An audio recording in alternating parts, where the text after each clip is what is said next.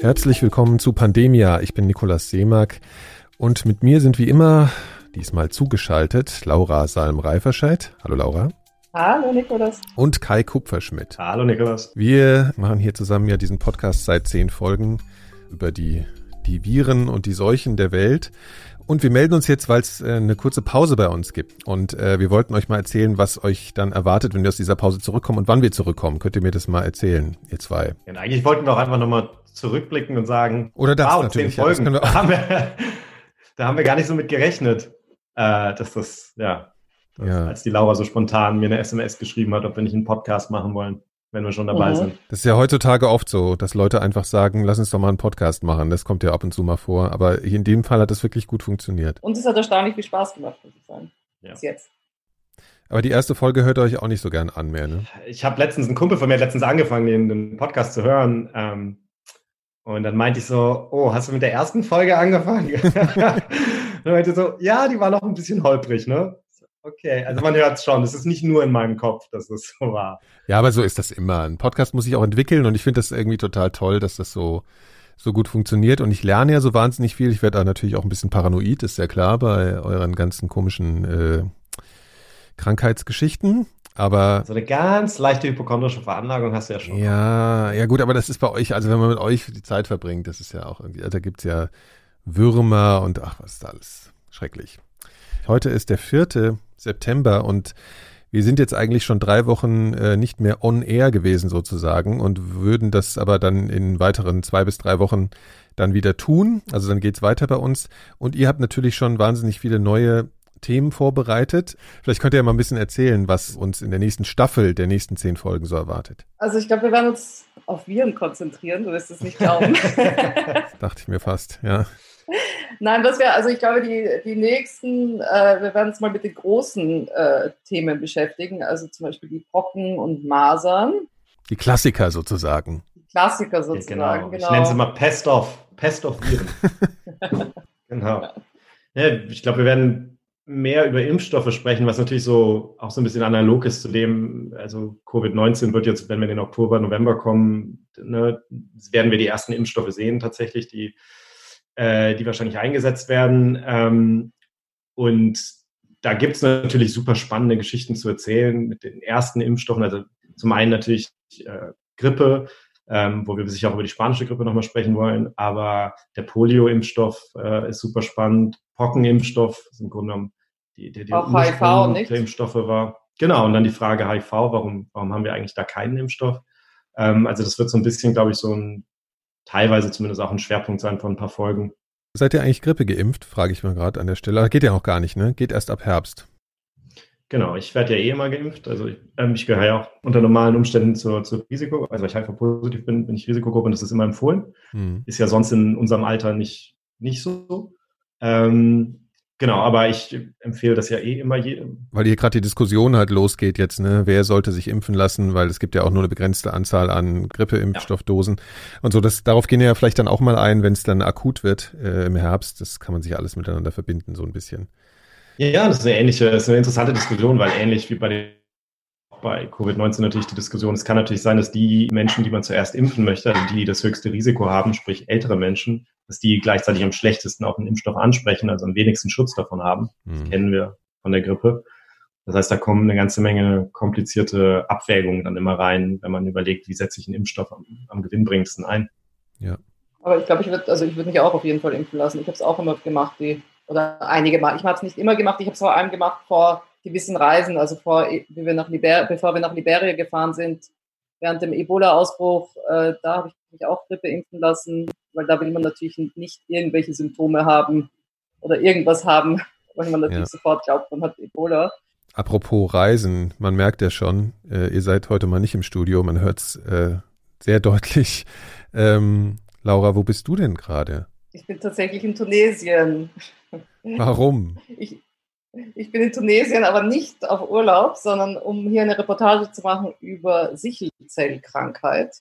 Mhm. Und das ist eine, eine erbliche Blutkrankheit, die tatsächlich schrecklich ist und äh, die es hauptsächlich in Subsahara-Afrika gibt, aber eben auch in Nordafrika und immer mehr auch in, in Europa durch Migration.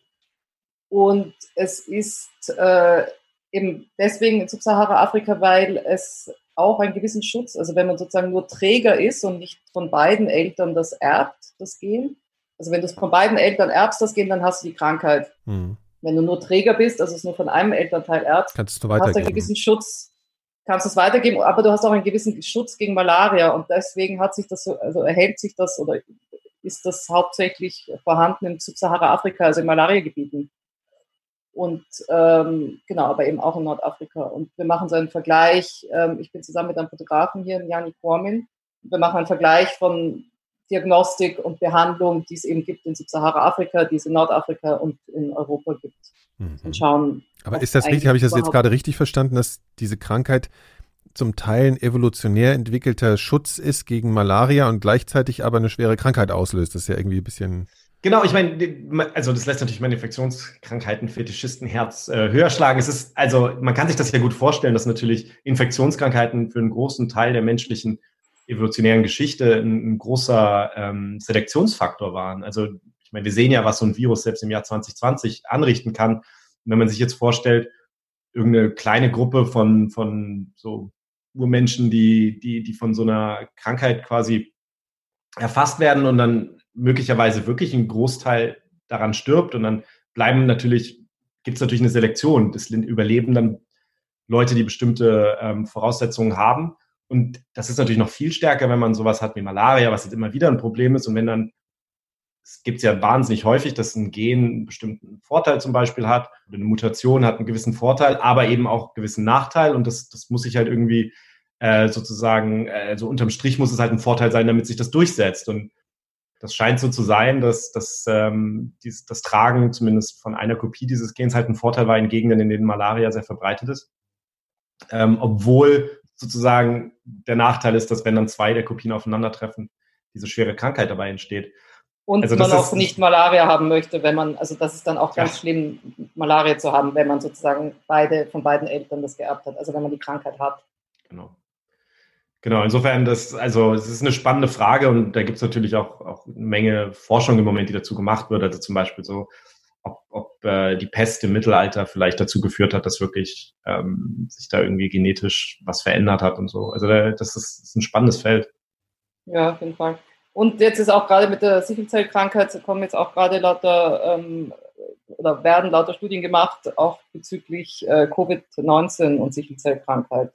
Also da kommen jetzt auch sicher ein paar Sachen raus. Auch nämlich interessanterweise in Amerika, warum so viele ähm, ähm, also Schwarze sterben mit afrikanischen Wurzeln, weil viele Träger sind und anscheinend könnte es sein, dass die einen Nachteil haben, wenn sie auch nur Träger sind von diesem Sichelzellgen, ähm, dass das eventuell irgendwie sich auswirkt auf, also dass es schlimmer macht, Covid-19 bei denen die Symptome.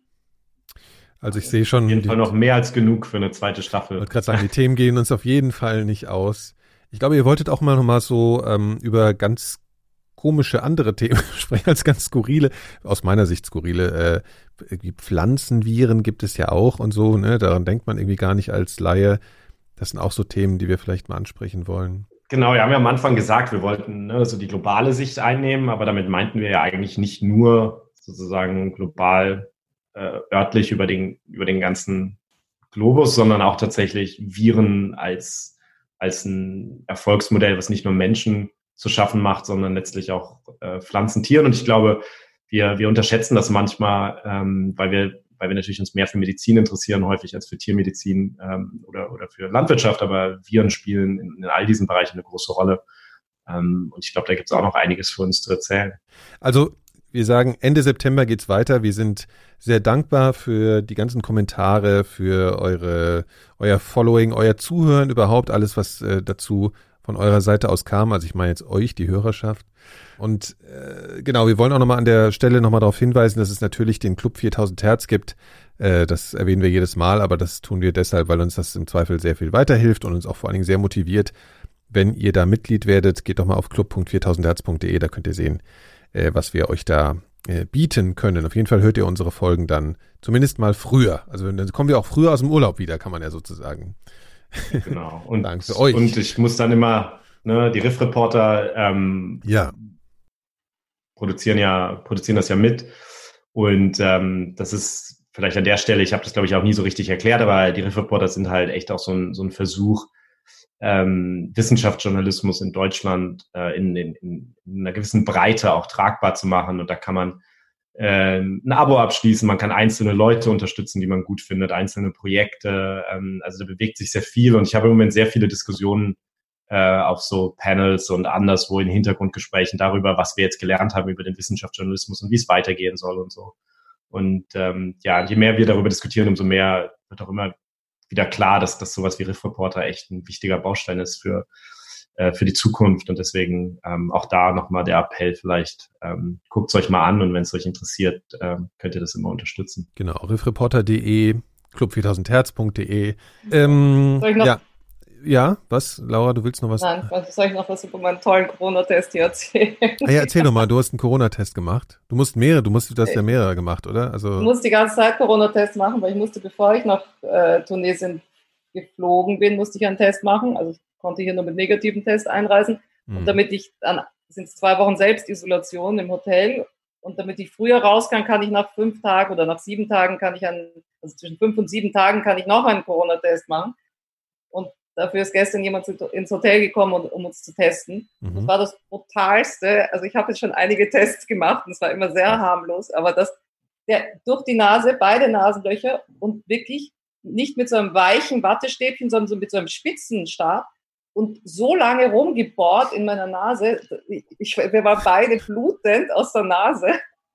Und es war wirklich so, dass ich Stunden später einfach noch gedacht habe, da ist jetzt jemand, hat einen Stab in mein Hirn gesteckt und ich spüre noch so einen Druck. Also wenn der jetzt negativ ist, dann ist aber auch ja. wirklich sicher negativ, ja, weil da hast du eine halbe Schleimhaut. Ich weiß, ich weiß, ja, eben, ich weiß nicht, ob das, auf jeden Fall warte ich jetzt aufs Ergebnis und wenn das soweit ist, können wir loslegen mit der Arbeit. Also wir sitzen tatsächlich eben seit einer Woche im, mehr oder weniger im Hotel, manchmal einen Strandspaziergang, aber mhm. eigentlich müssen wir eben hier okay äh, sitzen und warten. Eine Woche von drei Wochen, nur Quarantäne. Eine Woche von drei Wochen, ja. ja, genau. ja. Aber ist okay. Na gut, also dann hoffe ich, äh, du vielleicht kannst dich auch ein bisschen erholen. Ich meine, zumindest hast du ja ein bisschen besseres Wetter da als hier. Ne? Das kann man wohl sagen. Ja. Okay, also die zwei äh, Arbeiten erholen sich noch ein bisschen. Ich sitze hier im drögen Berlin und muss weiterarbeiten. Ich weiß auch nicht, wie es dazu kommen konnte. Aber so ist das halt. ja, wir melden uns also Ende September mit neuen Geschichten äh, von den Viren und der Welt und von uns, der Menschheit. Vielen Dank fürs Zuhören. Vielen Dank äh, fürs Zuhören bis hierhin. Bis bald. Danke, ciao. Dankeschön, ciao.